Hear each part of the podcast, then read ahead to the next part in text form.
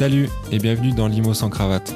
Nous sommes Alex et Thibault, amis de longue date, mais surtout investisseurs et cofondateurs de Sans Cravate Immobilier, agence avec laquelle on accompagne des particuliers dans leurs projets d'investissement immobilier.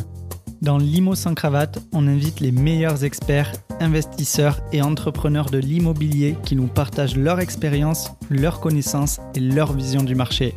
D'ailleurs, on a créé ce podcast pour vous inspirer et vous aider à démarrer, que vous soyez investisseur aguerri ou que vous souhaitiez vous lancer. Alors détendez-vous et préparez-vous à écouter l'épisode du jour. C'est parti.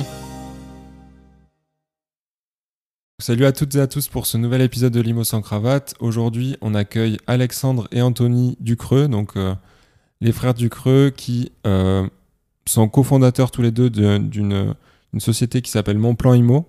Euh, qui, qui accompagne les personnes à investir dans des logements atypiques. Et justement, ça va être le sujet du jour, les logements atypiques. on va en savoir un peu plus sur cette industrie, sur comment mettre des projets en place, peut-être aussi voir un peu les avantages et inconvénients par rapport à d'autres classes d'actifs. Et euh, dans un premier temps, du coup, est-ce que euh, Alexandre et Anto, vous pouvez vous présenter pour les gens qui ne vous connaissent pas? Oui, bien sûr. Bah déjà, salut Alex, salut Thibaut. Merci à vous, de salut à vous. nous recevoir dans ce, dans ce podcast. On est ravis de pouvoir échanger euh, avec vous sur ces logements atypiques et vous présenter un petit peu notre, notre parcours. Pour nous présenter rapidement, déjà individuellement, donc moi c'est Anthony, j'ai 29 ans, donc je suis cofondateur de mon plan IMO avec Alex et je suis ancien prof, ancien prof de PES. Euh, et donc moi, moi je suis Alexandre, donc le petit frère d'Anthony. Vous avez dit les frères du Creux tout à l'heure. C'est marrant parce qu'on nous appelle souvent les frères du Creux. C'est pas du tout euh, de nous que, que vient l'idée. Ça revient, ça revient assez souvent, mais c'est cool euh, entre frères. Euh, donc je suis le petit frère, euh, parcours totalement différent d'Anthony. Euh, moi j'étais quelqu'un de pas scolaire du tout, je suis toujours pas. D'ailleurs mauvais, mauvais à l'école, enfin voilà le, le cliché. mais pour le coup expert en orthographe. Voilà expert en orthographe. je sais pas trop écrire, donc je suis un petit peu le, le revanchard qui était pas bon à l'école et qui, qui essaye en tout cas de, de s'en sortir un petit peu dans le monde, dans le monde du business, de l'investissement, etc. Quoi. Moi, si ça peut te rassurer, j'ai le même Alexandre. Moi, il, il fait des fautes d'orthographe de partout aussi. Donc, euh. bah, tu vois, On essaie de s'améliorer tous les jours, mais. Ça doit être le prénom alors. c'est ça. ouais, c'est ça. Bienvenue au club, Thibaut. bon, trop cool. Et du coup, euh, donc on en sait un peu plus sur euh, ce que vous avez fait avant, un peu d'où vous êtes parti. Euh, comment c'est venu, vous, euh, comment ça a démarré votre, votre aventure dans l'investissement? Euh, je peux ben, peut-être euh, commencer, Alex, parce que c'est parti un peu de, de, là. Euh, L'aventure dans l'investissement, elle a commencé euh, par euh, mon premier achat, moi, à 19 ans, avec un prêt étudiant. En fait, pendant que j'étais agent immobilier en alternance. Donc, moi, j'ai fait, j'ai fait un BTS profession immobilière. Pour, pour la petite histoire que j'ai pas eu, d'où mon côté super, super scolaire. Donc je l'ai fait en alternance. Euh, donc j'ai eu un premier rapport, j'aime bien le dire, moi avec l'immobilier qui était pas terrible, parce que quand on est en alternance, je sais pas si vous avez fait de l'alternance, mais si, en général t'es pas trop mis à ta juste valeur. Moi je voulais gagner de l'argent vite, rapide, avoir des responsabilités, chose qu'on me permettait pas dans la société dans laquelle j'étais. Euh, mais du coup en parallèle de ça, j'ai acheté mon premier appartement, donc du coup à 19 ans avec un prêt étudiant. Euh, et donc si vous connaissez un peu le, le prêt étudiant, je suis pas du tout là pour conseiller le prêt étudiant et dire que c'est bien, mais voilà, c'est quelque chose qui, moi, m'a permis pour le coup de, bien me lancer. Euh, et la différence avec le prêt étudiant, c'est qu'on peut différer le prêt euh, sur 5 ans. Sur 5 ans. Et, tu, me trompes si je, tu me trompes si je me coupe, Alex, mais toi aussi, non as, Ouais, j'en ai fait. As commencé comme ça. Ouais, j'en ai fait euh, plusieurs et j'en ai fait faire un ma copine aussi où on investit ensemble. Bon, voilà, j'en ai fait pas mal. ok, bon, c'est vraiment le prénom du coup. Hein. ouais. quand même. Et, euh, et, du coup, euh, bah voilà, si vous connaissez bien le prêt étudiant, moi ça m'a permis de mettre un locataire en place. À l'époque, pas du tout de location courte durée ni d'atypique. Euh, on était loin de ça avec Anthony.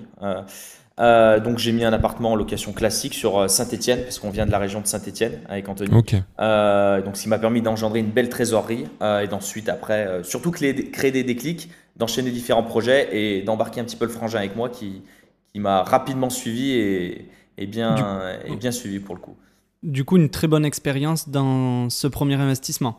Ça s'est même passé quoi au final Ça va. On a eu, je dirais que, enfin je dirais on parce qu'Anthony m'a suivi tout de suite après. Il a fait un investissement euh, par la suite. Je dirais que sur ses premiers investissements, on a eu un peu de chance parce que moi j'étais agent IMO mais en alternance. J'étais loin d'avoir les compétences que j'ai aujourd'hui.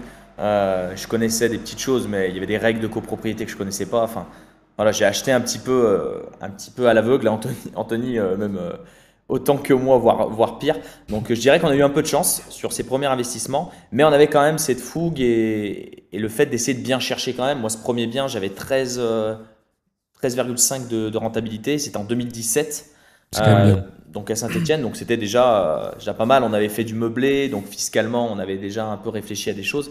Mais voilà, on était loin d'avoir les compétences qu'on a aujourd'hui, donc on a fait plein d'erreurs, euh, voilà, de stratégie. Ouais, les erreurs de début, ouais. Forcément, forcément, c'est comme ça qu'on apprend. Mais je pense que déjà, 13,5 de renta pour un premier investissement, c'est déjà. en location classique. À mon avis, ouais, en location classique en plus, c'est déjà mieux que je pense 80% des gens dans, dans toute leur vie quoi donc c'est quand même c'est quand même puis le passage à l'action à 19 ans aussi ouais clairement clairement t'as pas t'as pas chômé pour le coup ouais c'est clair bah, je vais laisser la parole à, ouais, que... à Anthony c'est ce que j'allais demander, Anthony. Toi, as... Donc, Alexandre nous a dit que tu avais commencé pas longtemps après. Ça s'est passé comment? Eh ben, moi, comment l'immobilier est arrivé un petit peu dans ma vie Je dis toujours par deux choses. Déjà par Alex, faut pas se mentir. D'abord, le petit frère à 19 ans qui passe à l'action. Alors, j'étais pas bien vu non plus, mais j'avais 22 ans à l'époque. Et je me suis dit, ok, bah Alex, il passe à l'action. Et je suis d'une nature assez compétiteur quand même, passionné de, de, sport. Et je me suis dit, bon, ok, pourquoi pas moi? Donc, euh, ça m'a un petit peu piqué dans l'orgueil. Et je me suis dit, il faut que je passe à l'action. Donc, je l'ai fait. J'ai enchaîné 2-3 euh, mois après Alex. Euh, pareil, fougue de la jeunesse, etc. Et donc, je suis passé à l'action. Mais il y a un deuxième élément qui a fait derrière aussi qu'on a enchaîné sur différents projets immobiliers. C'est bon, à la fois le petit frère qui passe à l'action, mais surtout ma situation personnelle de l'époque. Donc, moi, j'avais 22 ans, j'étais prof stagiaire à l'époque. Je venais d'avoir mon concours. Là, j'avais bossé pendant, pendant 4 ans pour ça. Mais je me suis vite rendu compte que, voilà, avec mon salaire, j'allais pas pouvoir forcément euh, faire tout ce dont j'avais envie, même si ça peut paraître dingue, parce que tu te dis, tu le sais, quand tu t'engages dans les études, etc. Mais quand tu es confronté au réel, c'est toujours différent de la théorie en fait. C'est-à-dire que tu, je pense que quand j'étais en études, je me projetais sur une certaine vie qui au final, je me suis rendu compte quand je l'ai vécu était différente de ce que j'avais en tête. Et donc c'est ça aussi euh, qui a été une grosse motivation pour moi parce que ça, ça a été les deux points de départ. Mon premier invest et celui d'Alex, mais zéro stratégie, zéro envie derrière. C'est juste la volonté d'investir et pour plus tard quoi. Mais par contre derrière, on a passé la, la seconde et la troisième et ça nous a permis d'embrayer et de voilà de ouais, bah, d'aller de l'avant sur nos projets immobiliers. De toute façon, ouais, tu as eu ce déclic en fait, ouais, qui t'a mis le pied à l'étrier. Et euh, il faut bien commencer quelque part. Donc franchement, euh, déjà 22 ans, je pense que je pense pour, pour la majorité des gens qui investissent et des gens qui nous écoutent, euh, il y en a qui ont, enfin la plupart ont sûrement pas commencé aussi jeune, donc c'est déjà, c'est déjà super quoi. Non, on a, on a démarré jeune et on en est content. Et je pense que c'est ce qui fait qu'on en est là aussi aujourd'hui. C'est que, bah voilà, on a démarré jeune, donc on a eu le temps de faire des erreurs aussi. Mais ça nous permet d'arriver aujourd'hui avec un sacré bagage et une belle expérience, mais avec encore l'allant de la jeunesse et la motivation pour faire d'autres projets. Quoi. Bien sûr, et le fait que vous soyez euh, frères, que vous investissez chacun de votre côté et ensemble, il y a une synergie qui vous pousse aussi à avancer, à aller de l'avant. Et... Exactement, bah, c'est une super. Euh, c'est top ce que tu dis parce que souvent, quand tu te lances dans l'investissement IMO et que tu fais des trucs un peu différents des autres, tu es un peu un ovni. Euh, vous l'avez mm. sûrement vécu. Euh, et si t'as pas des ovnis à côté de toi, euh, bah ça peut être compliqué. Ça peut être compliqué. Donc nous, c'est vrai, je pense qu'on s'est tiré un petit peu vers le haut. On a tous les deux un petit peu d'ego, euh, mais un bon ego où Anthony, il achetait un bien, il a essayé d'avoir une belle renta. Moi aussi, c'était un peu celui qui trouvait le, le, truc bien. Donc je pense que ça nous a un petit peu tiré vers le haut tirer vers le haut mutuellement. Euh, ça a aussi donné de l'élan à notre père, euh, avec qui on a fait aussi des projets euh, ah, familiales avec, avec nos parents. Euh, il a toujours eu cette envie un peu d'investir. Il avait déjà investi lui de son côté, mais je pense de voir ses, ses, ses enfants qui, qui, investissent aussi, bah, je pense que ça l'a chauffé aussi pour le coup. Et, et, du coup, on a fait des projets avec lui, notamment une ville à Bali qu'on a pu faire avec lui, ah, et aussi bah, voilà, des projets communs. Enfin voilà quoi. Donc c'est vrai qu'on a eu cette émulation un peu qui a été, qui a été cool. Et un truc important sur le fait d'être deux, c'est que c'est hyper important dans les moments positifs pour se driver, se challenger, aller vers le haut. Mais je pense que c'est hyper important aussi pour traverser les moments de doute, que ce soit au niveau immobilier ou entrepreneurial, qu'on a eu avec Alex. Et ça a été une force. On s'en rend compte aujourd'hui, voilà, d'être deux, mais à la fois dans les bons, mais aussi les plus mauvais moments, parce que tu traverses la période difficile à deux, et c'est quand même, euh, c'est quand même plus simple aussi. Ouais, je dirais que c'est, c'est même peut-être dans les périodes difficiles où tu le, où tu le, où tu le ressens le, le, plus, quoi, finalement. Euh. Ouais, ouais, ouais, sûrement. C'est que ne serait-ce que d'avoir ouais, quelqu'un avec qui enfin, échanger, parler de ses problèmes, essayer de trouver des solutions, euh, déjà, c'est, ça n'a rien à voir que, que de mouliner tout seul et, et essayer de trouver une solution, quoi. Bon, top. Du coup, euh, donc ça, c'était vos premiers investissements. Moi, je veux juste rebondir ah, sur euh, un truc. D'où euh, vous est venu, enfin surtout toi Alex, vu que c'est entre guillemets toi qui as commencé à investir en premier, l'idée d'investir parce que du coup tu étais en BTS, tu étais en alternance, tu bon, avais un pied dans l'immobilier, mais entre faire de la transaction et être investisseur, quand même, c'est deux choses différentes. Donc, euh, ouais, tu fais, une, euh, bah, tu fais une très bonne remarque. Déjà, euh, c'est vrai, il faut dissocier la transaction et l'investissement immobilier parce que souvent on confond les deux. Moi, des fois, on avait tendance à me dire, ouais, mais tu étais dans l'immobilier. moi, j'avais la plupart de mes, mes, collègues de travail qui avaient jamais investi dans l'immobilier et pourtant ils étaient agents immobiliers. Ça peut paraître bien sûr. Mais il y en a beaucoup. Enfin, voilà, un agent immobilier ne veut pas dire investisseur parce que les personnes peuvent vendre des biens mm. pour les gens, mais ont peur un petit peu ou voilà, ont, d'autres envies de ne sont pas forcément de l'achat immobilier. Moi, ça m'est venu euh, un peu avec la crainte euh, du futur. En fait, euh, je me suis toujours dit, bah écoute, t'achètes un bien immobilier, c'est un locataire qui va te le payer. Euh, je m'étais dit, t'en achètes un par an. À la base, je pensais pas qu'on pouvait en acheter plus, etc. Je m'étais dit, bah, plutôt t'en achètes, bah, plutôt ils sont finis de payer. Et un peu la, on va dire la, l'investissement classique que pouvaient faire les, les, oui, anciens. En bon père de famille. Voilà, en, bon père de famille. Où je me suis dit, bah, voilà, dans 20 30 ans, si j'ai 10 biens de, si j'ai 10 biens de fini de payer, même si c'était des appartements à 50 000 euros, ben, j'aurais, j'aurais quoi vivre, peut-être 4 5 000 euros de revenus nets. Donc je m'étais dit, euh, je m'étais dit, bah, plutôt tu commences, plutôt, euh, plutôt ce sera cool. Donc c'est vraiment venu de cette idée d'anticiper un peu le futur. Euh, je dirais pas qu'on est feignant avec Anthony, mais on aime bien être efficient. Et moi, je me voyais pas, je me voyais bien travailler beaucoup très jeune, mais je me voyais pas à 40-50 ans avoir 3-4 gosses et devoir bah, tout faire, voilà, avoir un peu comme on peut appeler la rat race. Donc je me suis dit, je me suis dit, ben voilà, plutôt, plutôt t'enchaînes, plutôt, bah, plutôt t'auras plutôt, plutôt tu seras bien. Quoi. Et après, bon, ben, voilà, tout s'est enchaîné un peu, plus, un peu plus rapidement pour le coup, mais, euh, l'idée de base, c'était ça. D'accord. Top. Mais en plus, euh, ce que j'allais dire après, le fait que vous soyez deux, je rebondis sur la deuxième partie, que vous vous entraidez, vous vous, vous challengez, le logement atypique est venu euh, très rapidement issu de ce euh, challenge Parce que comme tu disais tout à l'heure, vous cherchez à faire un peu plus de renta que le... Euh, alors, il y a eu un long chemin quand même. C'est bien peut-être de parler de la, période transitoire entre le premier investissement et les logements typiques. Je sais pas si Alex, toi tu veux... Tu veux euh, non, vas-y, vas-y, hein, si tu veux. En gros, mais pour faire simple et pour pouvoir aller rapidement sur les logements typiques, parce que c'est ça, je pense, qui va intéresser pas mal de monde, c'est qu'on a fait les premiers invests, c'était en 2017, si je dis pas de bêtises. Ensuite, on a eu un vrai déclic. Voilà. Et on s'est dit, il faut qu'on enchaîne. Il y avait une période très faste au niveau du, contexte bancaire. Moi, j'appelle ça la période de l'Eldorado bancaire. Voilà, parce qu'on pouvait, en étant prof de PS comme moi ou Alex, agent immobilier, avec peu d'épargne, emprunter beaucoup. Donc, on a utilisé tout ce qu'on pouvait faire. Donc, moi, pendant cette période-là, on s'est beaucoup formé, on a beaucoup appris et on est aussi beaucoup passé à l'action. Et donc, en fait, moi, j'ai acheté deux immeubles de rapport. On a fait construire à Bali, on a été aux États-Unis. Alex a fait colocation, achat-revente.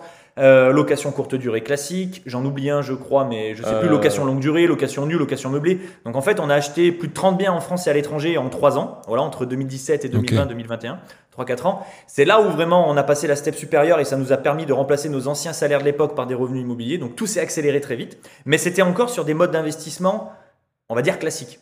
D'accord. immeuble, colocation, achat-revente, euh, voilà, des choses assez, vous avez quand même, Vous avez quand même quasiment, du coup, avant d'arriver au logement atypique, euh, d'après ce que tu dis, vous avez quand même fait un peu toutes les stratégies qui existaient, donc euh, de l'immeuble de rapport, de la coloc, de la courte durée. un patrimoine qui commençait à être un peu conséquent. Ouais, et eh ben, ça. Eh ben, ça permet, je pense, de faire la transition, super intéressant. Et donc, par rapport à ça, coloc, il faut savoir, on est de Saint-Etienne, donc petits achats, petits montants et autres. Anthony était plus parti sur de l'immeuble de rapport. Nous, on avait juste acheté un immeuble de quatre appartements en, commun. Ensemble. Euh, mais du coup, on s'est donné un peu un objectif de cash flow, c'était de remplacer nos salaires de l'époque. Et Anthony, bah, je dois avouer qu'il m'avait bien dépassé par rapport à ça, parce qu'il est allé sur des immeubles. Donc, il avait un immeuble de 5 lots, un immeuble de 8 lots, plus euh, un, petit appartement, plus des choses qu'on avait en commun.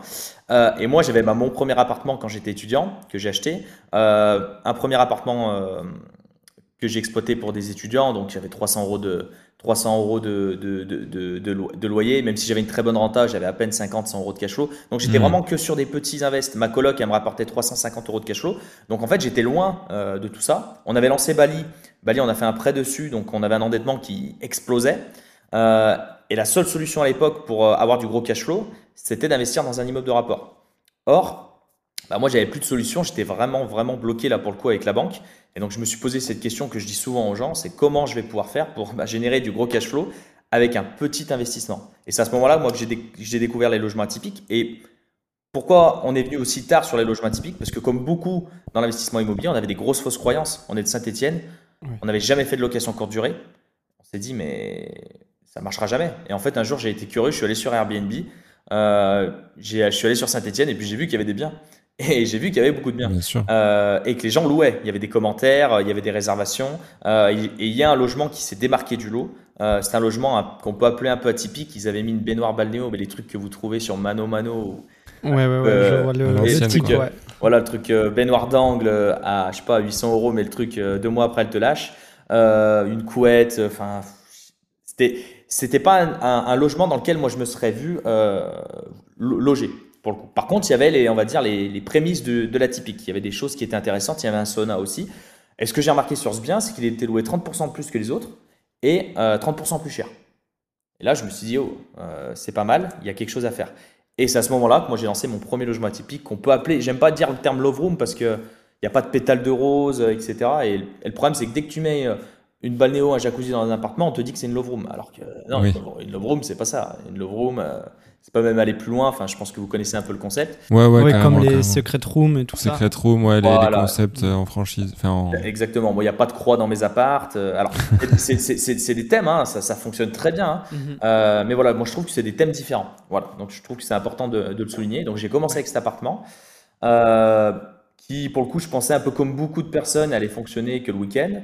Euh, et puis, ben, j'ai commencé à remplir euh, le lundi, le mardi, euh, le mercredi, le jeudi, le vendredi. Puis, j'ai fait une semaine complète, puis deux, puis trois, puis un mois, puis deux mois, trois mois, quatre mois, un an. Et je me suis dit, bon, bah là, c'est bon. quand tu vois les chiffres que ça génère, ça marche. Euh, ça marche, ça marche sur un an. Moi, je voulais vraiment voir si ça allait fonctionner sur une année, parce que fonctionner de juillet à août, suivant le secteur dans lequel vous êtes, euh, de fonctionner euh, au mois de février, qui est un très bon mois pour la LCD, en tout cas quand tu fais des, des, logements un peu, un peu pour les couples. c'est pas hyper, hyper, je trouve, comment dire, représentatif. représentatif. Pour moi, il faut une année complète pour voir si ça fonctionne. Par contre, une fois que tu sais que ça marche pendant un an, t'as qu'une envie, c'est d'en faire voilà, c'est d'en faire des, dizaines et d'en faire euh, partout en France. Quoi. Donc, euh, donc voilà un petit peu comment on est venu sur, euh, sur les logements. Et petite précision qui est importante, je pense, pour les gens aussi, c'est que cet appart, il t'est revenu à un peu moins de 60 000 euros, tout compris aussi. Parce qu'il y a le côté rentabilité où tu t'es rendu compte que c'était incroyable, et, mais aussi le côté montant d'investissement mmh. qu'on aime beaucoup avec cette stratégie-là. Bah oui, c'est ça pour faire le parallèle avec, je vous disais que j'étais bloqué bah, acheter un bien à moins de 100 000 euros, dans ma situation, c'était possible. Par contre, soulever un immeuble à 400-500 000 euros, ben, c'était pas ouais, tu, tu pouvais, c'était plus compliqué. Euh, c'était pas possible pour l'apport, c'était pas possible euh, pour mon endettement. Donc euh, voilà, c'était très compliqué. Par contre, acheter un bien à moins de 100 000 euros, là, c'était possible. Et du coup, c'est ce que j'ai pu faire avec, avec ce logement. Et, et, du coup, dans cet appartement-là, du coup, c'était ta première expérience dans la, dans la typique, enfin pour toi et Anthony, je suppose aussi. Mmh. Eh, est-ce que tu as fait des choses particulières autres que mettre une balnéo Est-ce que euh. tu as, je sais pas, marketé euh, le, bien d'une certaine façon, tu vois euh, Ou c'est juste, tu l'as mis sur Airbnb avec une balnéo, tu l'as mis plus cher avec une belle déco et, c'est, ça a tout de suite loué? Ouais, bah, on, voit le, on voit le concret, on voit que vous êtes sur le, sur le terrain, c'est c'est des, des, très bonnes questions. Alors sur ce bien, j'ai rien fait de spécial, mis à part que c'était un bien qui était quand même sympa par rapport à ce qu'il y avait. Par contre, j'ai mis une baignoire balnéo, mais double, qui ressemblait à un jacuzzi. Donc j'ai mis un gros truc différent que personne n'avait fait, on va dire, dans, le secteur. Au niveau de la déco, pour être transparent, je, suis resté sur quelque chose d'assez classique parce que moi aussi j'avais la crainte que ça ne fonctionne pas, euh, pas trop. Donc je m'étais dit, euh, solution de secours, euh, si, sinon je le mettrai en location longue durée, voilà, c'est pas grave. donc je me suis pas trop niché. Or aujourd'hui, je l'ai pas trop marketé non plus, je l'ai simplement mis sur Airbnb dans un premier temps. Aujourd'hui, le marché quand même se sophistique, même si on est loin d'être euh, sur un marché euh, encore très ouvert. Pour moi, il faut faire des thèmes dans le thème. C'est ce que j'ai pu faire sur mon deuxième logement atypique où je me suis niché sur un thème grec. Voilà. Euh, il faut aussi de plus en plus marketer votre bien. On a la chance avec ces logements atypiques par rapport à tout le reste de pouvoir le relayer sur les réseaux sociaux, de faire un site internet, de faire de la publicité, de mettre en place des campagnes email. Enfin, il y a plein de choses qui peuvent être mises en place pour, euh, pour justement marketer son bien. Donc, euh, on va dire qu'il y a deux steps. C'est dans un premier temps être multiplateforme, le mettre sur les plateformes de réservation, style Booking, Airbnb, Abritel. Euh, et par la suite, après, si on veut vraiment se professionnaliser, c'est de venir euh, mettre une step supérieure sur les réseaux sociaux, Instagram, TikTok, Facebook, faire de la publicité en ads, créer un site internet, etc. etc. Voilà. Ok. Mais je dirais que le modèle que j'ai fait au début est compliqué aujourd'hui. Si on se contente, ce que j'aime bien dire aux gens, moi, si tu te contentes de copier ce que fait la personne sans apporter de nouveautés, ben, tu vas faire un bide. Et c'est ce qui se retrouve parfois avec certaines personnes. c'est ce que j'allais te demander. Euh, tu l'as toujours en location ce bien aujourd'hui ou tu l'as revendu depuis? Euh, Toujours. Toujours, Ça va faire euh, trois ans. Et j'allais te demander, du coup, est-ce que tu le loues toujours aussi bien? Parce que je me doute que depuis, enfin, dans, ce laps de temps, il y a eu beaucoup de gens qui sont arrivés sur le créneau, beaucoup de gens qui la concurrence et le marché a évolué quoi. Ouais, c'est ça. Enfin, en, tout cas, des gens maintenant qui mettent des, des, des balnéos dans, dans, les appartes, il y en a beaucoup plus que je, je suppose il y a trois ans quand tu as vu qu'il y avait qu'une annonce quoi. Donc, est-ce que tu arrives à toujours à louer aussi bien euh, sachant que comme tu l'avais dit, c'était ton premier, donc tu pas encore, tu l'avais pas encore forcément spécialisé dans un thème ou, ou, euh, dans une niche particulière. Du coup, euh, est-ce que ça marche toujours, tout simplement Ouais, bah, c'est des super questions. Alors pour ma part, moi ça marche toujours. Je fais beaucoup plus de, de, de, réservations de dernière minute, donc c'est ce qui me dérange un peu. Et justement, on est en train de voir avec Anthony là, pour qu'il rachète avec moi, on est en train de monter une structure un peu pour se professionnaliser justement. et pour y mettre un petit coup de frais. Un petit coup de frais parce que, comme tu l'as dit, il y a beaucoup de concurrence. Moi, quand je me suis monté, on était deux. Aujourd'hui, sur Saint-Etienne, euh, un peu par ma faute aussi, parce que j'en ai beaucoup parlé, on est presque 25-30, je crois, je dirais, euh, qui, ont, qui, ont, fait un peu la même chose. Donc des choses euh, moins bien, des choses qu'il faut être honnête, aussi bien, voire mieux que ce premier logement, qui était une bêta, on va dire. Donc là, voilà, on est en train de retravailler le thème, comme sur le deuxième, où le deuxième, j'ai aucun problème et que j'ai fait un an et demi après le, après le premier. Donc, Mais il y a un truc que j'aime bien. Vas-y, vas-y, Alex. Pardon. Non, vas-y, vas-y, vas-y. Non, juste pour compléter, moi, il y a un truc que je trouve hyper important dans les logements typiques, et ça me fait et c'est le cas pour ce qu'a fait Alex et ce qu'on a fait à Bali notamment. Il y a une notion à prendre en tête, c'est la notion de timing. Alex aujourd'hui, peut-être que sur Saint-Etienne, il n'a pas forcément la plus belle des love rooms aujourd'hui sur Saint-Etienne, sachant qu'on va en plus y mettre un, un coup de frais, mais il est arrivé le premier. Qui dit qu'il est arrivé le premier dit qu'aujourd'hui il a 170 avis quand les gens qui se montent en ont 3, qui dit qu'il a de l'expérience, des référencements, etc. Et donc c'est ce qui fait aussi qu'aujourd'hui il tire son épingle de jeu et il s'en sort. Et nous à Bali c'est la même chose. À Bali on est arrivé dans les premiers. Et donc du coup aujourd'hui, même si notre villa c'est pas forcément la plus belle qui a été faite, même si elle est très jolie, on en est très fiers. Et ben en fait pareil, tu arrives à un moment donné où tu as pris ta part du marché au bon moment, le train au bon moment. Et donc, du coup, forcément, tu, comment dire, tu tires ton épingle de jeu. Et ça veut pas dire que si tu arrives 3-4 ans après, tu marcheras pas. Mais, et, pour, euh, et, pour compléter avec Anthony, euh, il y a ton bien et puis la gestion de ton bien. Parce que moi, je connais des personnes qui ont fait des logements très sympas, mais par contre, en gestion, avec les voyageurs, ils sont, ils sont nuls. Et ce qui te fait perdurer dans notre business de la location courte durée, c'est le suivi client, c'est les avis, euh, et, c'est hyper important. Et moi, j'ai pas été euh, avec le développement de mon plan IMO euh, du, bah, du, moment où on a parlé des logements atypiques, j'ai été un peu, un peu débordé. Donc j'ai un peu mis ça de côté. Je suis en train un petit peu de m'y remettre. Donc c'est, je dirais, le facteur de, de, de l'épuisement un peu par rapport aux autres et des avis qui étaient moins, moins bien, je dois être honnête. Donc comme je dis à tout le monde, ben, faites ce que je dis et pas ce que je fais. qui ont fait que j'ai toujours la même rente avec ce bien, mais j'ai plus de réservations à la nuitée. Par contre, ça me dérange. Donc, du coup, euh, c'est pour ça qu'on va retravailler un petit peu. Tu retravailler. Voilà. Bah, euh, après, après, ça me paraît pas déconnant d'y remettre un, entre guillemets un, coup de, de neuf au bout de trois ans d'exploitation. Euh, enfin, ça, ça va juste. Tu vas avoir. Enfin, ouais.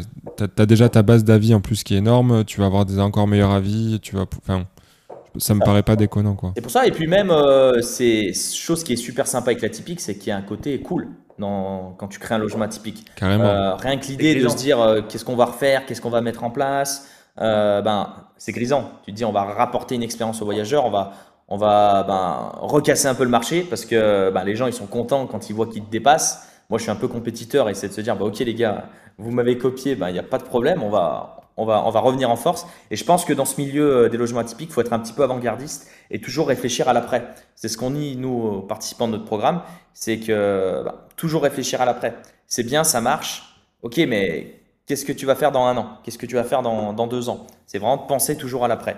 Euh, on a tellement des rentabilités euh, énormes, un cash flow qui est énorme, tu peux prévoir un petit budget euh, de 200-300 euros par mois de mettre en trésorerie pour éventuellement dans deux ans, trois ans renouveler et de remettre de la déco dans, dans le logement.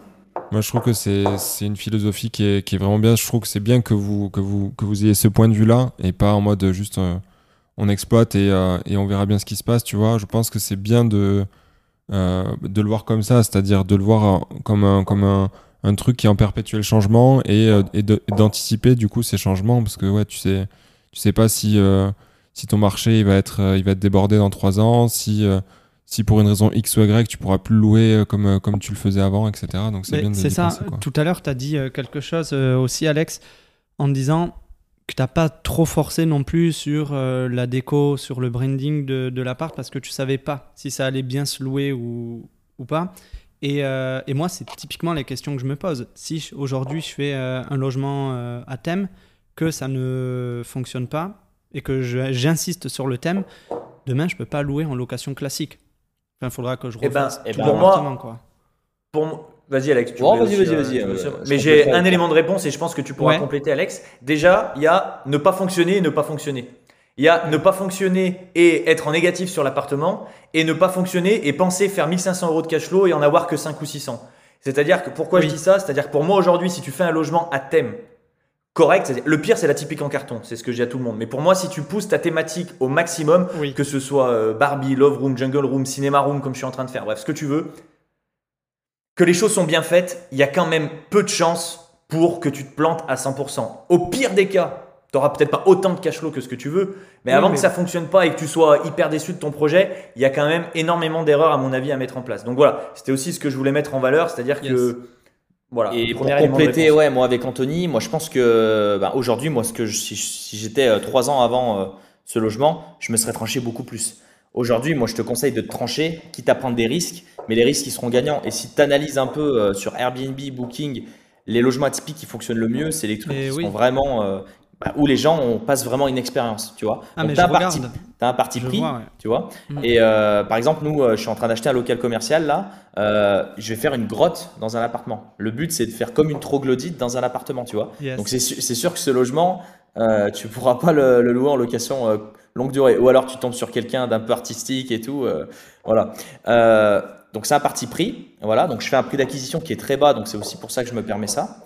Euh, mais par contre, tu sais que derrière, tu vas tout exploser en termes de rentabilité. Donc, toujours prévoir aussi, moi, c'est ce que j'essaye de faire. Euh, au cas où, si je dois le repasser en longue durée, combien ça va me coûter? Ça va pas me coûter trop un gros budget et toujours penser, bah, encore une fois, tu vois, à l'après.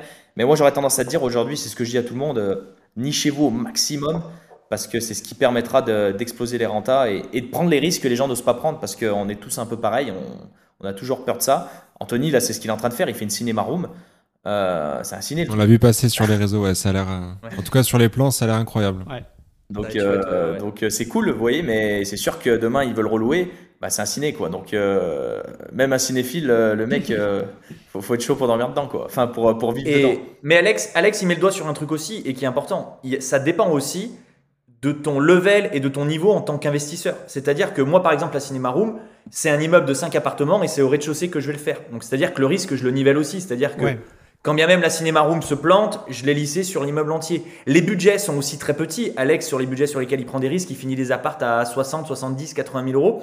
Donc en fait, tout ça pour dire que si tu es débutant aussi et que tu es novice, c'est le cas de nos participants, partir tout de suite sur une grotte, moi je comprends, ça peut faire peur. Tu peux te dire, je vais mettre 100 000 euros dans un truc, est-ce que je vais y retrouver? Mais dans ce cas-là, tu peux aussi jouer le cas de plat du pied sécurité. Tu fais une love room, une suite de luxe avec une balnéo dans un endroit en France, et ça existe encore, dans lequel c'est pas encore développé, où il a pas. Parce que là, Saint-Etienne, c'est un exemple assez criant, mais même si les love rooms les suites se développent, tu as encore des endroits en France où tu peux exploiter ce type de projet en étant malin, où il n'y a pas encore une concurrence euh, exceptionnelle. Et donc tu vas me dire, ce que je dis, c'est plat du pied sécurité de faire ça, tu vois. Et après, peut-être qu'aussi, à force de ton expérience et que tu es rassuré, eh ben, tu vas pouvoir aller sur des thématiques encore plus poussées, plus nichées et avec des résultats encore plus importants. Mais voilà, ça dépend aussi de ton, d'environnement et de ton stade entre guillemets d'investisseur, je pense. Carrément. Et pour rebondir sur ce que vous dites, ça me fait penser. À... On a enregistré un épisode avec euh, Thomas Dardour. Je sais pas si vous le connaissez, mais. Euh, ah oui. Euh, J'ai bien le personnage, moi. Personnellement. Ouais, ouais. Pas, je le ben, connais pas, mais. Nous, on le, connaît bien et on, l'apprécie beaucoup aussi. Il était passé dans le podcast et on avait échangé justement. C'est un épisode sur la courte durée parce que lui défend un peu l'école de la courte durée. ça s'automatise seul pour regarder en maîtrise et en rentabilité, etc. Et on avait fait un petit point justement à la fin de l'épisode sur bah, un peu ce qui, se, ce qui se faisait aujourd'hui en cours durée. Et ce qui fonctionne. Et ce qui fonctionne. Et, euh, et euh, ça rejoint exactement ce que vous disiez, c'est-à-dire euh, aujourd'hui il faut créer des expériences. C'est pas, on, on vend plus une nuit en fait, on n'est plus, on n'est plus des vendeurs de nuit, on est des vendeurs d'expérience. Donc il faut, il faut arriver à, à, à, se démarquer et à trouver des expériences uniques pour les gens qui viennent quoi. Et je pense que à partir du moment où tu, où tu, vends, où tu vends une expérience pardon et pas une nuit, bah, tu peux te démarquer de tout le, de tout le reste. Tu peux appliquer des prix qui n'ont euh, qui sont pas forcément cohérents avec le prix d'une nuit euh, comme on, on l'entend. Et, euh, et, et, voilà quoi. Bah, moi j'ai un, bon, j'ai un bon exemple par rapport à ça. Est-ce que, je pense que vous l'avez tous fait, vous êtes allé sur Airbnb, vous recherchez un appartement classique, ils se ressemblent tous. Tout le monde va chez Ikea, va chez euh, bah, je ne sais où. Tout le monde essaye de trouver le pas cher quand ils font de la location longue meublée, euh, longue durée ou courte durée. Donc les appartements, c'est les mêmes. Soit tu as un mur bleu, soit tu as un mur vert, soit tu as un mur jaune. Et du coup, il ben, faut se mettre à la place du voyageur. Il arrive, il se dit, mais qu'est-ce qui va déterminer ça, le fait qu'il va louer ce bien? C'est dispo, euh, euh, les avis, les avis, l'emplacement. Euh, après, c'est tous les mêmes, quoi. Alors, si tu arrives avec quelque chose de différent, bah déjà, ça va attirer l'œil. Ça va attirer l'œil et la personne va se dire, oh, c'est pas mal ça, je l'ai jamais fait. Ok, expérience. donc, voilà. je trouve que le marché se fait en fait finalement assez facilement quand on quand on réfléchit. Et moi aussi, je suis, on va dire, je suis, je suis euh, consommateur. Déjà, je trouve que c'est important euh, pour faire des logements atypiques d'être aussi consommateur, que ce soit euh, une tiny house, une houseboat, une bah, chambre. Sûr que ça doit donner des idées, c'est clair. Voilà, c'est ça. Je pense qu'il faut déjà apprécier.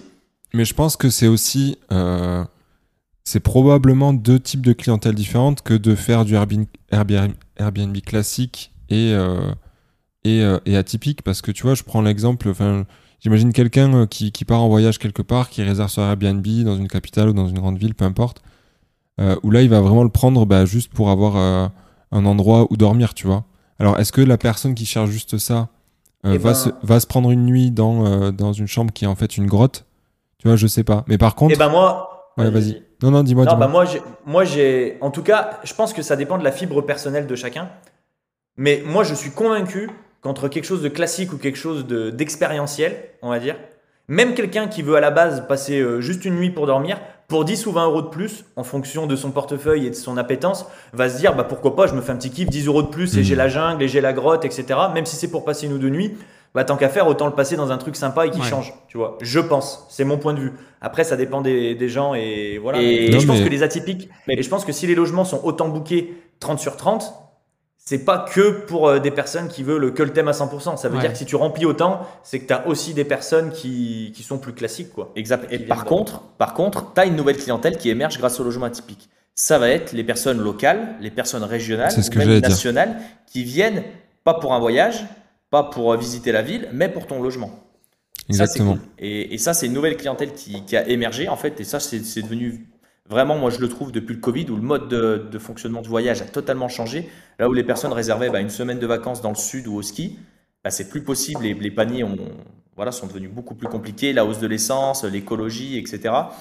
Et donc, les gens bah, préfèrent privilégier des petits séjours proches de chez eux. C'est pour ça que nous, on se niche dans des villes. Euh, on investit à Saint-Etienne, mais moi, mon deuxième logement, il est à Saint-Chamond. Vous ne devez pas connaître, c'est normal. C'est une ville euh, à côté de Saint-Etienne, euh, qui a 15 minutes en voiture. C'est une ville de 40 000 habitants et ça marche dans ces villes.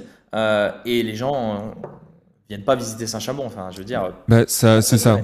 ça. ça. rejoint le point que je voulais mettre en avant, c'est que pour moi, c'est ouais, un deuxième type de clientèle qui, comme tu dis, est local. Et je pense que c'est pas un hasard que la typique ait commencé, enfin, on a commencé à en entendre parler. Tu vois, toi, ton premier, tu disais, tu l'as fait il y a, il y a trois ans, donc c'est 2020, donc c'est, euh, c'est post-Covid, quoi, globalement. Ouais. C'est Ça. Et je, et je pense que c'est pas un hasard si, si ça s'est développé à ce moment-là où les gens ont aussi changer leur mode de consommation du, du voyage et, et, du tourisme. Quoi. Il y a, c'est un ensemble de paramètres, même au niveau du budget et de l'inflation et le contexte aujourd'hui. Les gens ont de moins en moins la possibilité de partir une semaine, 15 jours à l'île Maurice. Je caricature, mais pour comprendre l'idée. Et, euh, et, si tu veux, bah de plus en plus, les couples notamment se disent plutôt que de partir très loin, et tu as la dimension écologique aussi qui rentre en compte, plutôt que de faire 4 euh, heures de route pour aller euh, quelque part, bah, je peux peut-être faire 30 minutes de route et aller dans une ambiance grecque, etc. Donc ça remplace pas un, vrai voyage en Grèce, mais à défaut, ça te permet de, de, vivre quand même une expérience. Bah ouais, ça te change, ça te change du quotidien, quoi, tout simplement. Et pour, pour, en revenir à la question d'Alex tout à l'heure, est-ce que vous, vous avez une méthode particulière, ou en tout cas, ouais, est-ce que vous avez une méthode pour pour faire vos études de marché, euh, euh, pour euh, savoir. Alors, vous, avez, par exemple, l'air d'investir pas mal dans, dans, dans, le même, dans la même région, mais ouais, pour être sûr que ça va se louer, etc. Plusieurs, plusieurs axes de réponse. Pareil, Alex, tu pourras, tu pourras compléter mes propos. Mais déjà, nous, on se concentre sur les villes moyennes. Déjà, c'est sûr. Pour que, là, au niveau de la réglementation, ce soit beaucoup plus souple et, et beaucoup facile à mettre en place. Ensuite, deuxième réponse, et je laisserai compléter Alex, c'est que ça dépend les thématiques. Aujourd'hui, c'est plus facile de faire une étude de marché sur euh, les suites de luxe avec Balneo ou les Love Room. Il y en a beaucoup qui en ont fait.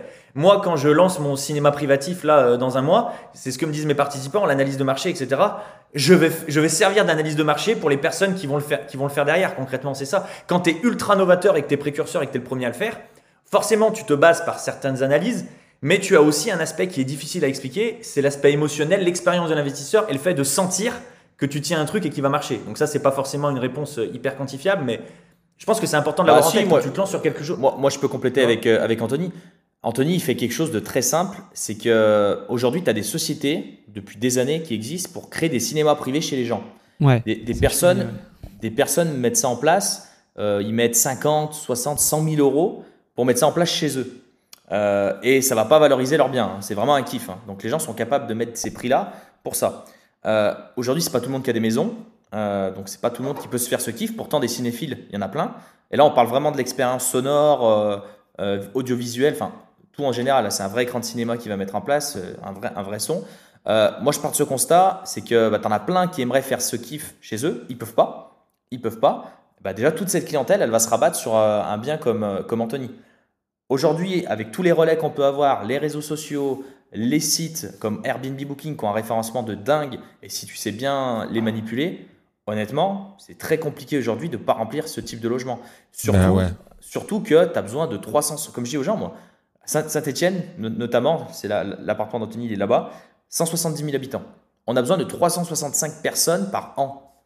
Bah, quand tu regardes le delta et que tu fais le pourcentage, ben c'est rien, c'est rien. Donc, et pour donner euh, un, vas-y, vas-y. Et, juste pour compléter avec Anthony, quand quelqu'un euh, quand va au cinéma par exemple, ben, s'il faisait qu'un ticket par jour, ça serait très compliqué. Or, ils font beaucoup plus que ticket que ça. Euh, j'aime bien moi m'inspirer aussi des restaurants parce que je trouve que les thématiques viennent un peu des restaurants. Les, les restaurants c'est pareil. les restaurants, s'ils avaient qu'un client par jour, ils fermeraient tout de suite. Or, ils ont je ne sais combien de clients qui viennent tous les jours. Ils peuvent même se permettre de fermer le lundi ou le dimanche par exemple. Donc en soi, euh, je pense qu'il faut juste être assez malin avec ça euh, et, de réfléchir un petit peu différemment des autres. Mais remplir ce type de logement, si tu mets vraiment l'énergie euh, et que tu mets tout en œuvre pour que ça marche, franchement, c'est compliqué que ça marche pas, vraiment. Et, dernier élément d'analyse, après je finis là-dessus pour pas faire une plombe, mais pour répondre aussi concrètement, là on a un peu, un peu divagué, un élément d'analyse, c'est surtout les hôtels aussi.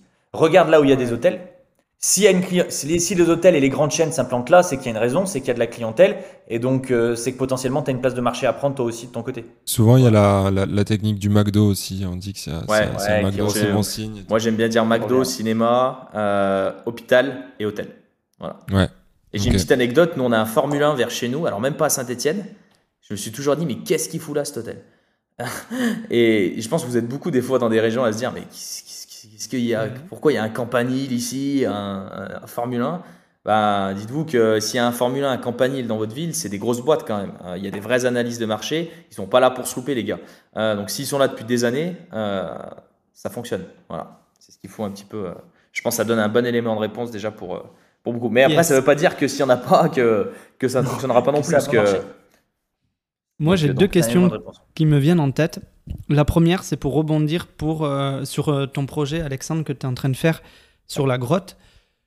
Tu as dit tout à l'heure que tu avais acheté un local commercial.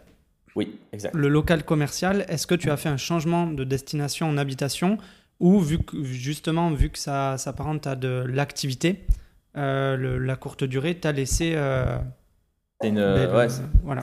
Bah, très, très bonne question. On a fait un live avec un notaire, Maître Ponto, euh, que vous connaissez juste hier, qui est notaire à Paris. Et première question qu'on lui a posée, parce qu'il y a toujours un flou par rapport à ça. Et ce qu'il en est ressorti, on a quand même eu, je trouve, un bon élément de réponse. Moi, j'ai fait un changement de destination là-bas, parce que la ville dans laquelle j'investis, ils considèrent que la location courte durée, c'est pas une activité commerciale. Or, dans des villes comme Paris, Marseille, etc., c'est tout l'inverse, parce qu'ils mettent des réglementations en place. Donc en fait, ce qu'il en est ressorti, c'est que dans les villes moyennes et petites, c'est pas déclaré comme une activité euh, commerciale en règle générale, mais c'est vraiment au cas par cas des mairies. Donc local commercial, changement de destination. Par contre, dans tout ce qui va être grande ville, on est totalement à l'inverse. On va venir changer un appartement en activité commerciale. Donc moi, j'ai fait un changement de destination pour le transformer en appartement. Donc moi, j'ai vu deux, deux avantages euh, par rapport à ça. C'est ma revente. Je revendrai plus facilement dans cette ville un appartement qui est un local commercial, surtout si à l'intérieur c'est un local commercial. Enfin, c'est une activité euh, voilà, immobilière. Euh, donc voilà, ça peut vous donner un élément de réponse. C'est un peu ce qu'on a eu euh, hier. Et surtout, mais il y a un nous a bien dit, il y a un flou. Ce qui nous a bien dit surtout, c'est qu'il n'y a aucune loi universelle aujourd'hui qui te dit la location courte durée, c'est commercial ou habitation. C'est du local et à l'appréciation de chacune des communes et des mairies. Ouais, j'allais dire, euh, c'est vraiment au cas par cas, quoi. Ça, ça dépend des mairies. Super. Ben, merci pour ta réponse. Et maintenant, la deuxième question, c'est justement le coût de rénovation de ces logements atypiques. Parce que je suppose qu'on est sur. Euh, un coût euh, supérieur à une rénovation classique d'un logement classique. Quoi. Bah forcément, je, je, je pense qu'Anthony qui met un cinéma à l'intérieur, je pense que c'est plus cher que s'il avait mis une télé. quoi. C'est plus cher, c'est plus cher, je confirme, c'est plus cher. Mais il y a plein de paramètres à prendre en compte. C'est pas, euh, comment dire, c'est pas euh, avec un seul facteur qu'il faut voir la question, mais sur un ensemble de facteurs. Il y a l'état de l'appartement que, que, tu vas trouver au départ. Par exemple, le deuxième logement atypique qu'a fait Alex, euh, il s'est trouvé qu'il y avait déjà du placo, qui avait l'appartement était déjà avancé, donc en fait il a pu arriver derrière et greffer son atypique. Donc ça forcément ça vient réduire le budget. Il y a la thématique que tu vas décider de mettre en place. Moi je suis certainement sur une des thématiques les plus coûteuses parce que le son et l'image c'est un des trucs qui coûte hyper cher. Donc voilà j'ai mis un, gros gros budget dessus. Donc moi c'est sûr que sur une rénovation standard je vais être plus cher. Mais ensuite euh, ça dépend aussi de si tu mets la main à la pâte ou pas. Entre quelqu'un qui le fait tout seul, qui est hyper bricoleur et quelqu'un qui délègue tout de A à Z c'est délicat. Donc euh, voilà, il y a plusieurs facteurs à prendre en compte. Alex s'en sort toujours super bien avec ses logements. Il a jamais des. Si on peut donner le chiffre des travaux hein, sur les premiers et le deuxième. Ouais, bah 25 000 à peu près sur le premier et j'ai mis à peu près 26, 27 000 sur le deuxième. Voilà, et c'est des appartements de 40, 40, 40, 50 mètres carrés. Ah ouais, non, mais c'est mets... ça. Hein. tu mets la main à la pâte un peu du coup dedans? Euh, Non. Pour le coup, euh, on arrive à faire la démol. on arrive à faire la démol. On arrive parfois euh, aller à faire des peintures, mais vraiment. En fait, on n'est pas bon avec Anthony dans les travaux. Donc, moi, je préfère le déléguer dans tous les cas, même si ça me coûte plus cher. Parce que moi, j'aime bien le travail qui est quand même bien fait. Et nous, on fait mal. Donc, déjà, ça nous saoule, pour être honnête. tous les cas, avec euh, les revenus générés derrière, ça fait du déficit après sur. Euh, ouais, et surtout quand tu fais ces rentabilités, tu as vraiment besoin de déficit. Donc, donc et pour donner un élément de réponse aussi, la typique, suivant la thématique que tu mets en place, une cuisine par exemple, va pas mettre une cuisine à 10 000 euros sur un logement atypique. Il faut mettre une cuisine à 1000, 1500 euros. C'est pas un élément important pour, euh, pour une thématique style love room. Et c'est là où parfois les gens font, font un peu des, pas, pas des différences, mais des erreurs où ils se disent ouais mais j'explose mon budget parce que oui ils rajoutent une balnéo, ils rajoutent ci, ils rajoutent ça, mais par contre ils cherchent pas à diminuer des frais assez intelligents qui vont pas forcément servir, comme une cuisine, comme euh, je sais pas euh, ça peut être des carreaux, au lieu de mettre du 1 mètre par 1 mètre, tu vas mettre du 60-60. Enfin, voilà, essayer d'être un petit peu astucieux, cette fibre un peu que tu retrouves sur le terrain euh, pour gagner. Faut être euh, stratégique. Voilà, faut être stratégique en fait. Voilà, faut, faut, être, euh, stratégique. Et puis tu as aussi le, le relationnel et l'expérience que tu as avec les artisans aussi. Nous, forcément, il y a des manières de procéder.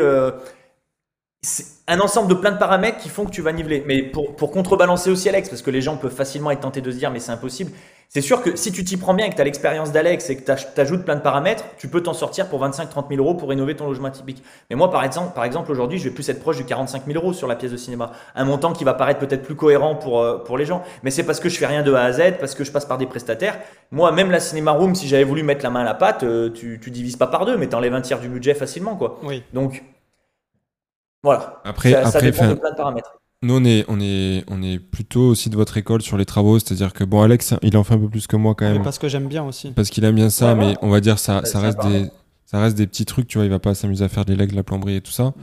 Mais moi, enfin, on est, on est globalement plutôt de l'école de dire, euh, en fait, euh, c'est pas notre métier, tu vois, d'être artisan, donc euh, autant le déléguer, faire en sorte que le projet soit rentable en, est, en ayant pris en compte qu'on allait le déléguer.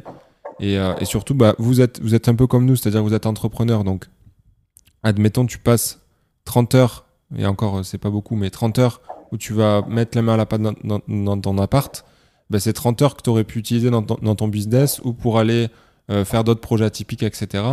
Et donc, en fait, euh, à long terme, c'est. en fait, souvent, on prend pas en compte l'aspect l'aspect temps qu'on met dans le projet, dans, dans, la rentabilité, si tu veux. Mais quelqu'un qui va passer un an à rénover un, un bien tout seul, ben c'est un an où ce temps-là, il aurait pu l'employer pour faire autre chose et potentiellement gagner plus ailleurs, tu vois. Donc, euh, c'est bah, moi, j'ai un exemple très concret d'un ami hein, qui a mis deux ans à rénover sa maison. Au début, il était chaud, il m'a dit, je vais en faire deux, trois. Bah, la vérité, le pauvre, c'est qu'il a passé deux ans à rénover sa maison. Il n'a rien fait du tout après. Il était lessivé, rincé. À la fin, il n'en pouvait plus. Il avait même plus envie d'y aller parce qu'il faisait tout tout seul. Donc bon, il a fait un super truc et tout. Il, il peut être super fier de lui. Mais euh, entre temps, moi qui mettais pas une bille dans les travaux, bah, j'ai pu enchaîner deux, trois, quatre. Euh, c'est ça. Quatre projets entre temps.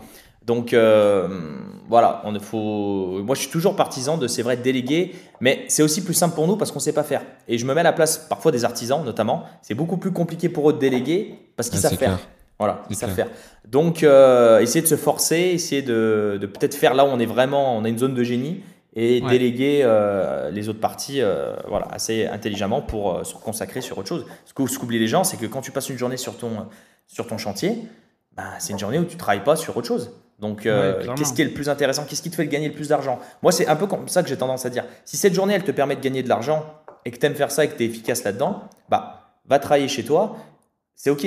Mais par contre, si tu avais plus euh, d'énergie et plus d'efficacité à faire autre chose, ce qui est notre cas avec Anthony, bah, va faire autre chose et délègue cette partie. Bien sûr, on est complètement d'accord là-dessus. Moi, j'aimerais bien qu'on décortique euh, rapidement une, opération type de, euh, ben, de logement atypique. Avec quelques chiffres, combien ça peut rapporter. Bon, le, on, on, en a rapidement parlé tout à l'heure sur le coût d'acquisition, le taux de remplissage, mais voilà, qu'on fasse, euh, si vous êtes OK. je pense que c'est bien, de, bah, bien de partir sur la suite Amantis, Alex. C'est ce que j'allais dire. Je vais pas vous donner le premier parce que j'ai ça à 25 000 euros. Les gens, à chaque fois qu'on en parle, c'est n'importe quoi. Donc, je préfère être sur quelque chose d'un peu plus cohérent. Euh, donc, sur le deuxième logement que j'ai acheté, donc euh, que j'ai acheté à Saint-Chamond, du coup, dans cette ville de 40 000 habitants, je l'ai acheté 42 000 euros.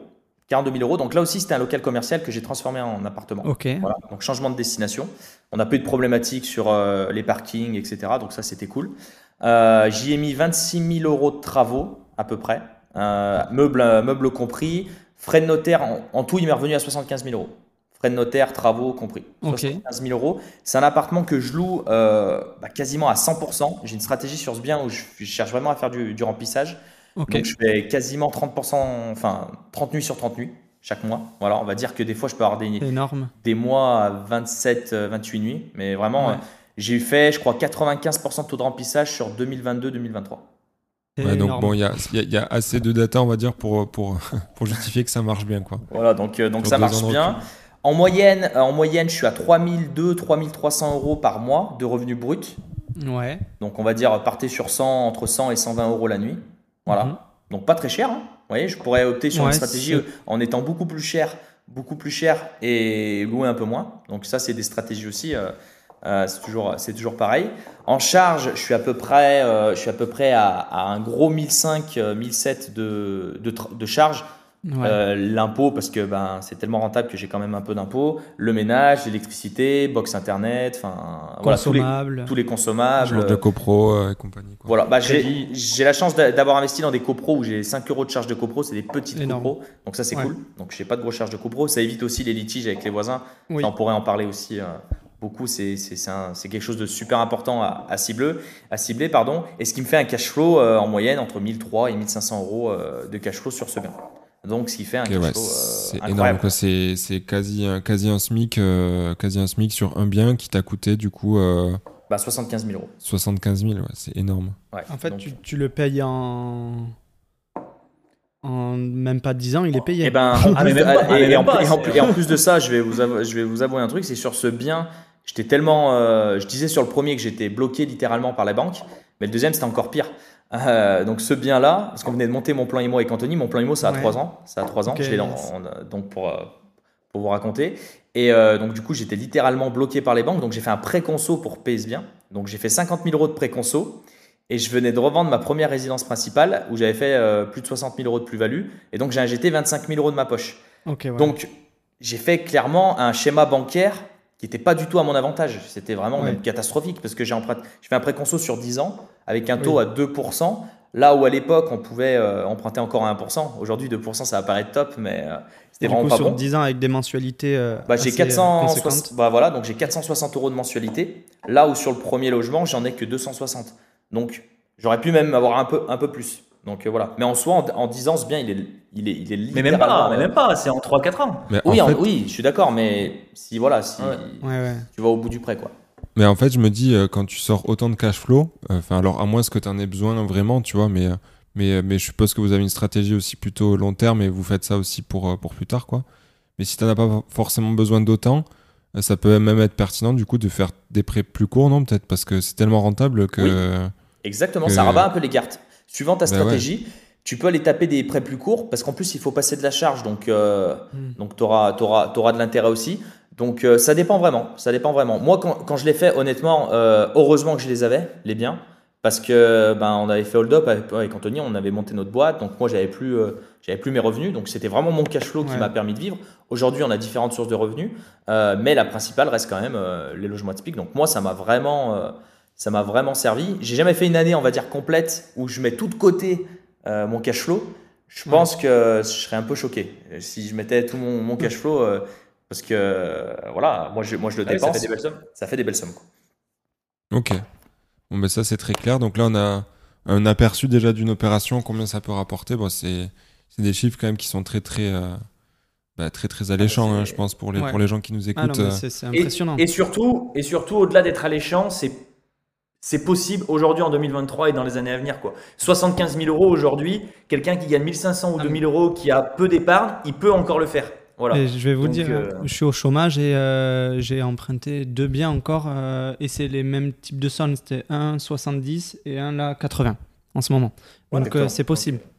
Et, et quel est le, le type de bien entre guillemets parfait pour réaliser un logement atypique?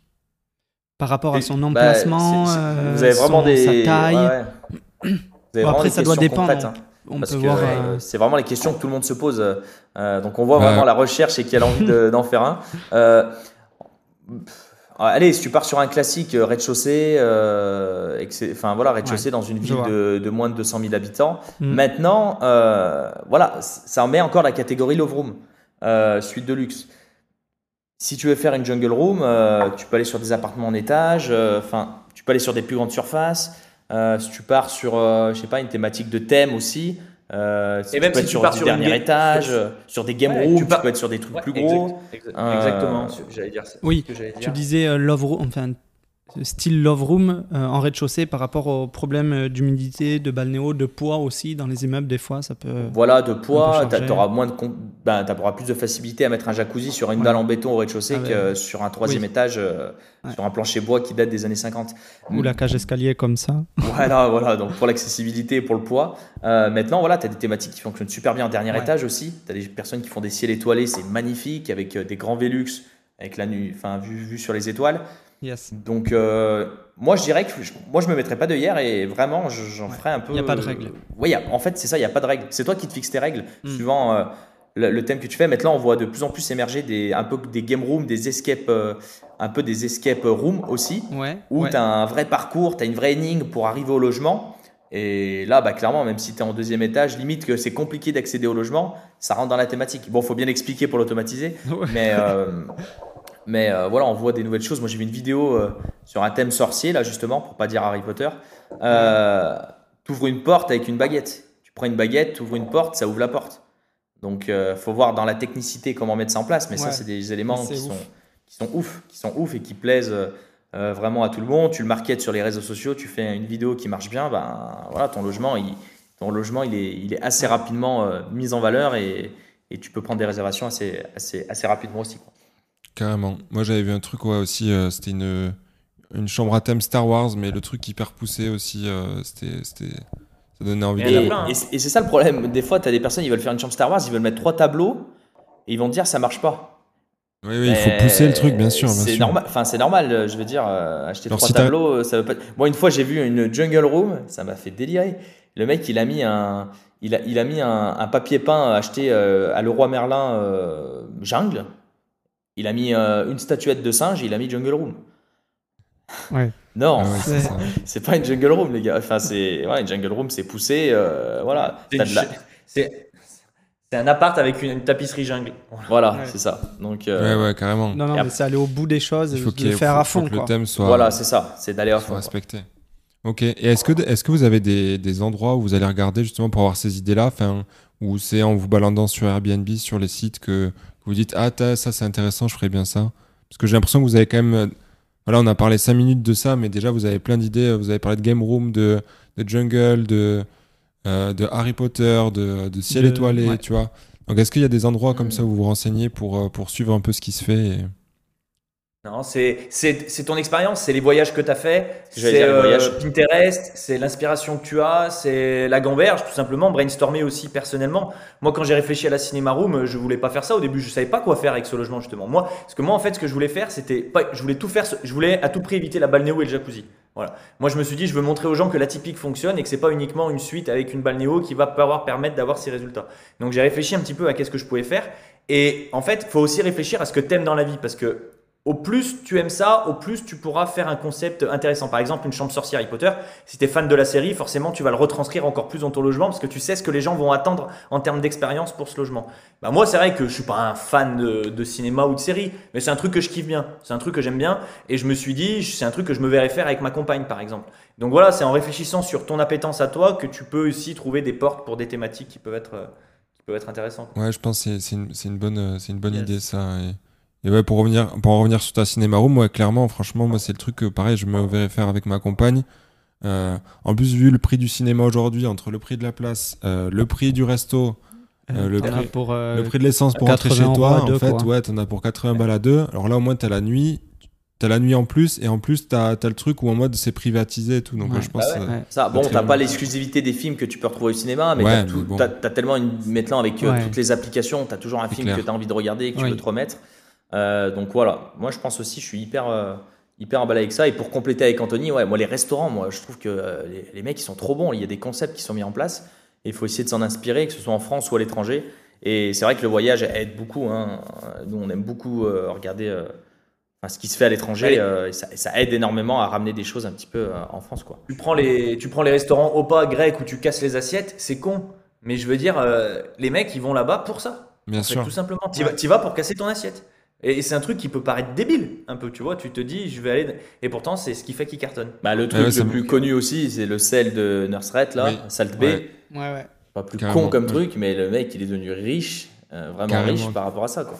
Carrément, moi, j'allais te donner un autre exemple. C'est euh, c'est à Narbonne. Je sais pas si vous connaissez la ville. Pareil, c'est une petite ville euh, dans le sud-ouest, au bord de la mer. Il y a un petit resto dans un marché. Le gars est blindé, est blindé toute l'année, tout le, tous les jours. Juste parce qu'en fait, il a un concept où il, est, il a une boucherie en face, si tu veux, de son stand dans le marché. Lui, il a juste de quoi faire cuire les trucs. Et en fait, euh, les gens lui lancent la, viande au fur et à mesure qu'elle est commandée. Genre les entrecôtes, il lui balance les entrecôtes et lui, il les rattrape dans n'importe quelle position, tu vois. Ok. Et tu vois, c'est un concept, c'est pas grand chose, mais en fait, les gens viennent pour ça, quoi. Les gens viennent voir ça. tu te démarques. C'est ça. Complètement. Et euh, on met trop cool déjà. Merci beaucoup pour, pour toutes ces réponses-là. Euh, bah de rien, les gars. il y a un dernier truc que, que j'aurais aimé aborder dans, dans, dans, cet univers des, des logements atypiques. C'est est-ce que vous avez déjà investi dans des trucs euh, un peu moins urbains, un peu moins appartements classiques, mais plus, bah, vous en avez parlé un petit peu tout à l'heure, euh, tiny house, plutôt bah, tout ce qui est cabane dans les arbres. Ouais, cabane et tout, parce qu'on l'a pas trop évoqué ça, mais est-ce que c'est quelque chose que vous avez déjà fait?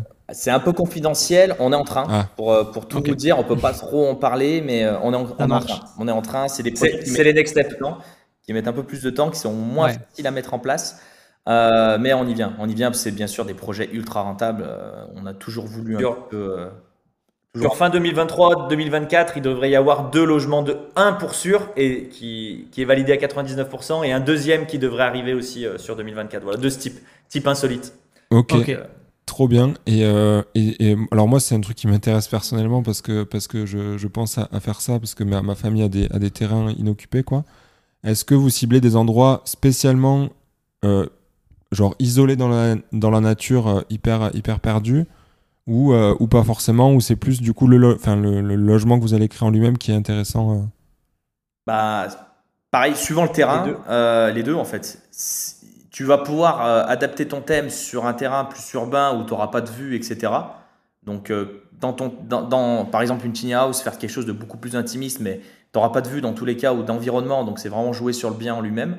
Euh, et c'est sûr qu'après, si tu es dans des, coins très reculés et que tu as vraiment des clients qui cherchent la déconnexion avec la nature, etc., bah, ça va super bien fonctionner aussi, si tu veux. Donc moi, j'ai tendance à dire, faut s'adapter, adapter un petit peu son, son projet et son, son type de, de, de, de, comment dire, de, pas de matériaux, mais de, si tu mets une bulle, un tipi, euh, etc., à l'endroit où, où tu as, as, le logement. Ouais, tu vas pas faire une bulle dans le, dans le, dans le centre-ville. Dans, un, dans un lotissement. bah, tu l'as fait, si, euh, en haut d'un immeuble. En, rooftop, ouais. Voilà, en rooftop, quoi. Mais euh, sinon, ouais, ça va être un peu, un peu, un peu, un peu chaud, quoi.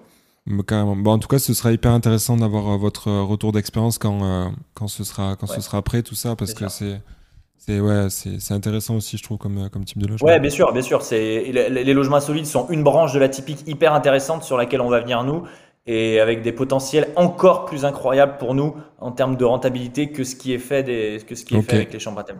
Ok, bon ben ça c'est trop, euh, trop cool. Trop cool. Il y a des questions par rapport à ça?